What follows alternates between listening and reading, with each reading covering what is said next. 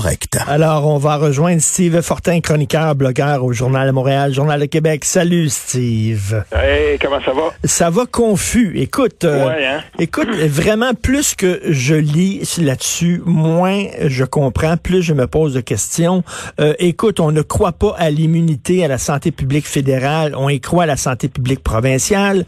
Euh, L'Ontario, on n'envoie pas les enfants à l'école. Ici, on les en- envoie à l'école. Le directeur de la santé publique, M. Arruda, euh, dit qu'il faut les renvoyer à l'école, alors que l'Institut national de santé publique du Québec dit que non, faut pas les envoyer à l'école. Écoute, on sait pas ce qu'on fait. On improvise, faut le dire. On est dans l'inconnu, là.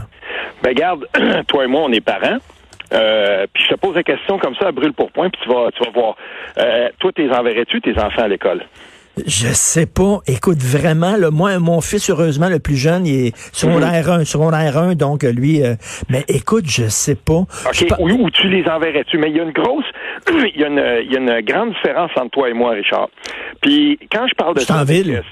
Ouais, ben exactement. Quand, quand je parle de ça avec des amis à moi qui ont des enfants du même âge puis qui sont dans Rosemont petite patrie, ou euh, que j'en parle avec des gens qui euh, qui sont voisins de moi ici puis qui sont dans le qui dont les enfants vont à la même école, il y a une il y a, il y a une déterminante qui est très très importante. Il y a des facteurs très importants. Ici, euh, ce que l'on sait nous dans la MRC où j'habite, c'est que euh, les cas de transmission communautaire, il y en a très très peu. Et je félicite d'ailleurs, j'ai, j'ai, je l'ai pas fait assez souvent, mais il y a des journalistes qui font de- un travail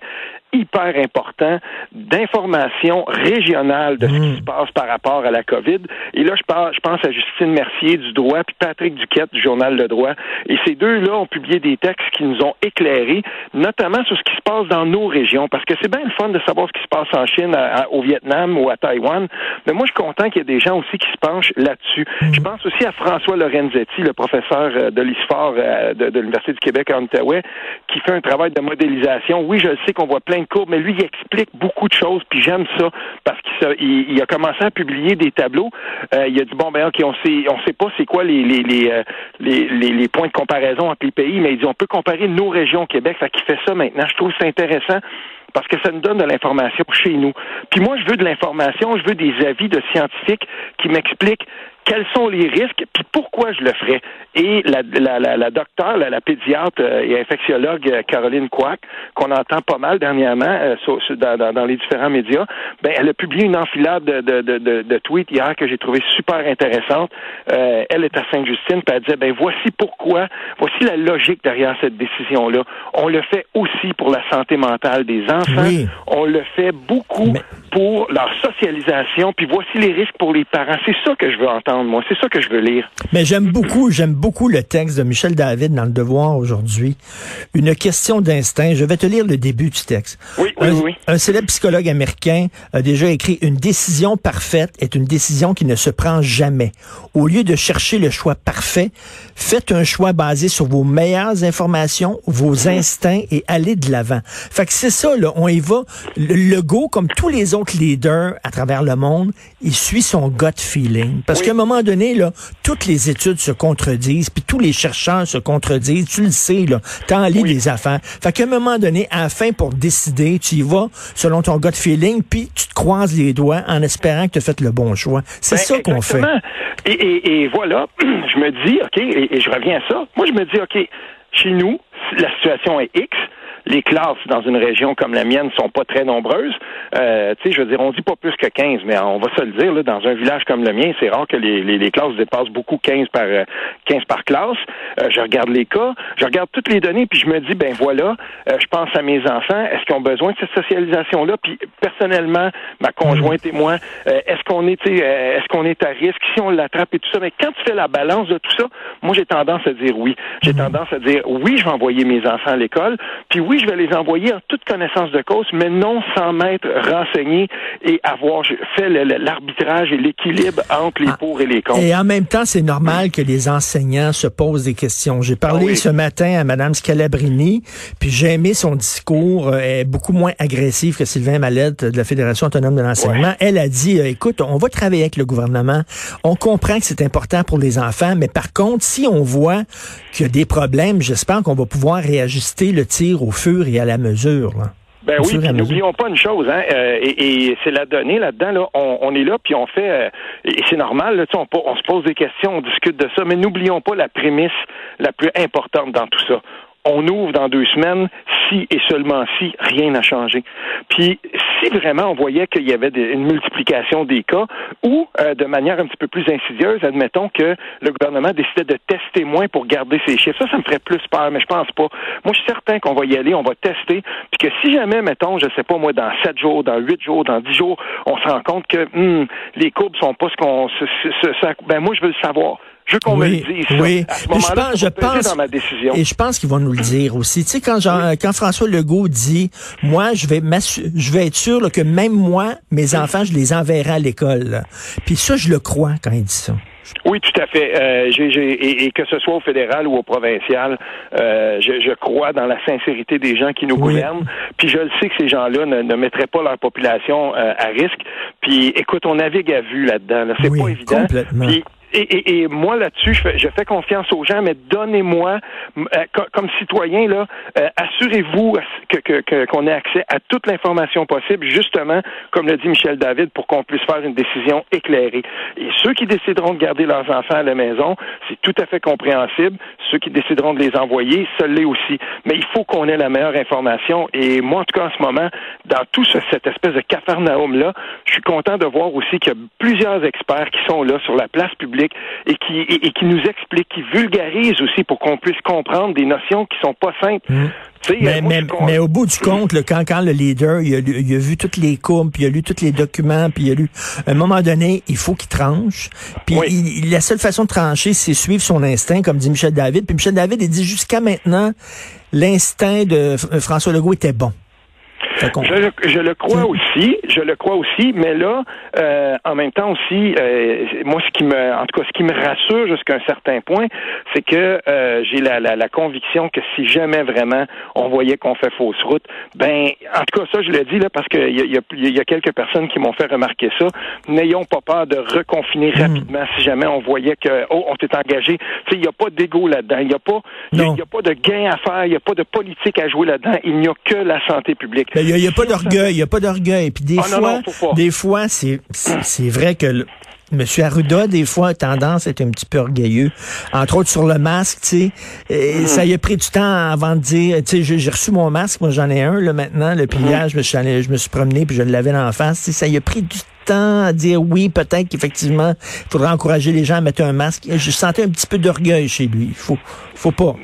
Ben écoute, euh, après quand tout ça, ça sera fini, euh, il va y avoir un bulletin qu'on va faire aussi des différents, des différentes personnes qui nous ont euh, qui nous ont aidé à naviguer là-dedans. Moi, je suis pas prêt tout de suite à lancer la pierre À, Horacio Arruda, mais il y a une chose, il y a des gens qui sont agacés par le fait que des fois, ben, tu sais, il fait un peu le show et tout ça. Mais tu sais, d'un autre côté, là, si c'était moi qui étais devant la caméra et qui avait cette pression immense de que, que, que, la sienne, peut-être qu'une fois de temps en temps, je voudrais aussi faire baisser la pression mm. un peu. Tu sais, on, on, je connais pas tout là-dedans, mais il y a une chose. Jusqu'à maintenant, j'ai toujours confiance et aussi longtemps que je sentirai que ces gens-là le font pour la santé publique et qu'il n'y a pas de décision qui soit prise en fonction d'autres impératifs, exemple impératif euh, économique. Pour moi, ça, ça ne, ça ne doit pas être dans la balance en ce moment. Je sais qu'il faut faire l'équilibre, je sais qu'il faut ouvrir un petit peu, puis tout ça, là, on en a parlé ensemble. Moi, je veux pas que la principale ici euh, à Montebello, à Papineauville, à Tursault, ça soit vide. On le comprend, ça, puis c'est correct.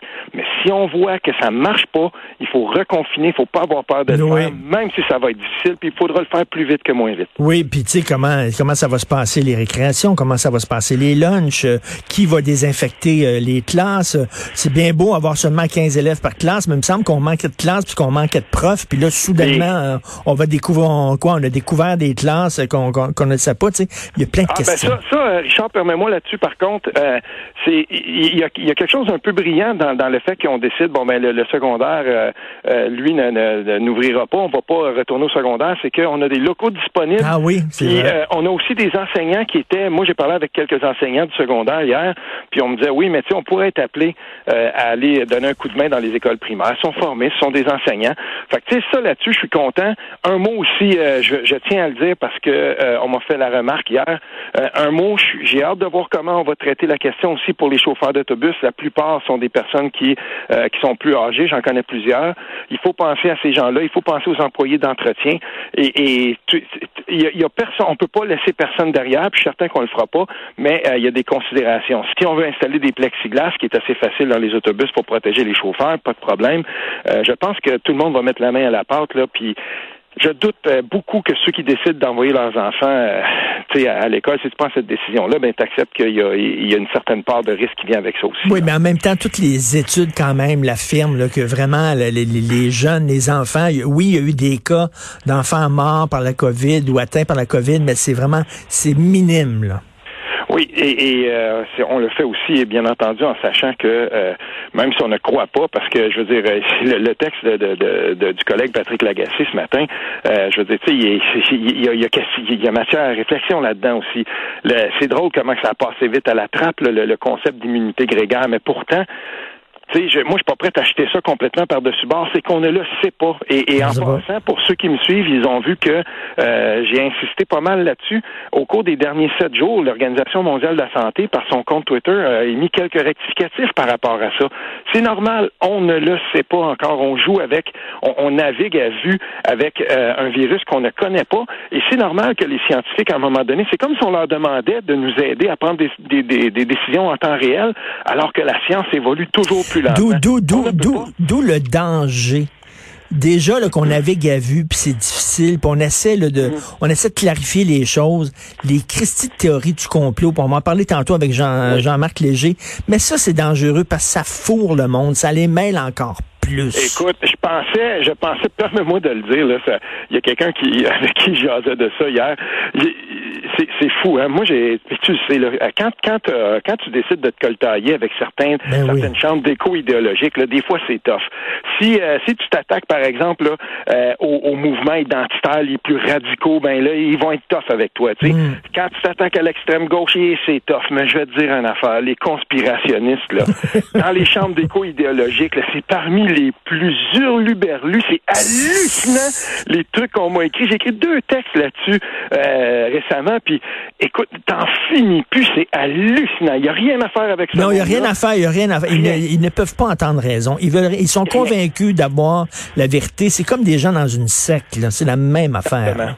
Il n'y a rien à faire avec ça. Puis là, euh, écoute, moi, c'est parfait parce que ça m'a permis de faire un ménage du printemps dans mes réseaux sociaux.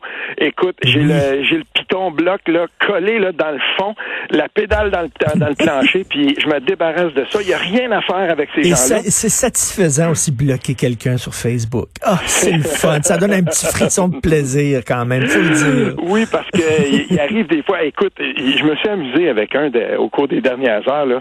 Tu sais là, puis je lui disais non non non, mais écoute, regarde, il faut que te laisse euh, que j'ai ma formation là avec euh, Georges Soros. Là. Je fais partie du grand complot. Puis, écoute, il n'y a rien à faire avec ce monde-là. Rien à faire. C'est vrai que non seulement ça nuit à tout le monde, mais tu essaies d'expliquer des concepts de base. Là, euh, tu dis, ben garde, y a des.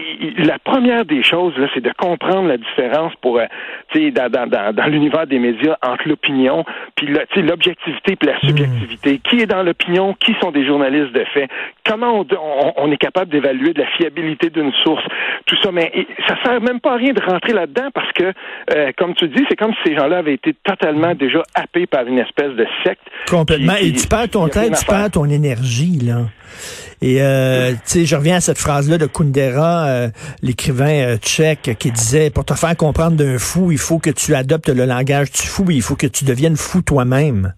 Ben, on, a, on a cette impression-là, puis sincèrement, là, je veux dire, si on, aura compris à la fin de toute cette, cette pandémie-là, si on aura compris une chose, c'est que euh, nos mondes sont pas mal plus interreliés qu'on le pense, Puis, euh, tu sais, je veux dire, un, virus comme celui-là va traverser, il y en a toujours eu, et, euh, il faudra qu'il y ait une certaine collaboration. C'est l'importance à la fois euh, de, de, de, la façon dont on gère les choses chez nous, donc des, des si on veut, là, des différentes nations, comment elles gèrent elles-mêmes la, la, situation chez elles, mais aussi l'interconnectivité qu'on a, euh, dans le monde. Puis, il y, a, un moment donné, quand on va accoucher d'un virus de ça, puis quand les travaux des scientifiques de partout dans le monde vont, vont nous avoir aidés à, à passer à travers tout ça, ben on, va justement on va s'être rendu compte à quel point cette collaboration là va falloir qu'elle perdure parce que on dit que ben oui mais j'en parlais tantôt à Michel Gérard on se laisse là-dessus. T'imagines à un moment donné une fois qu'on règle cette crise là si tout tous les cerveaux qui ont travaillé ensemble pour trouver un vaccin faisaient la même affaire pour le cancer?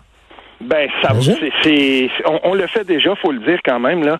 Euh, les, les, les, travaux scientifiques internationaux, euh, on est, on est chanceux au Québec, au Canada. Nous, on, on est à la fine pointe là-dedans. On a des, on a des chercheurs, on a des gens qui sont vraiment, vraiment bien placés.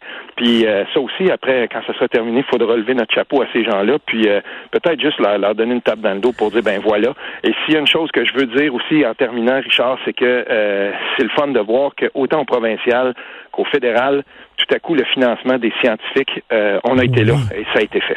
Oui, oui, et soudainement, on se rend compte aussi de l'importance d'avoir un État fort aussi pour nous aider. Merci beaucoup, Steve. C'est toujours euh, intéressant et éclairant de te parler. Steve Fortin, chroniqueur, blogueur, Journal de Montréal, Journal de Québec. Salut.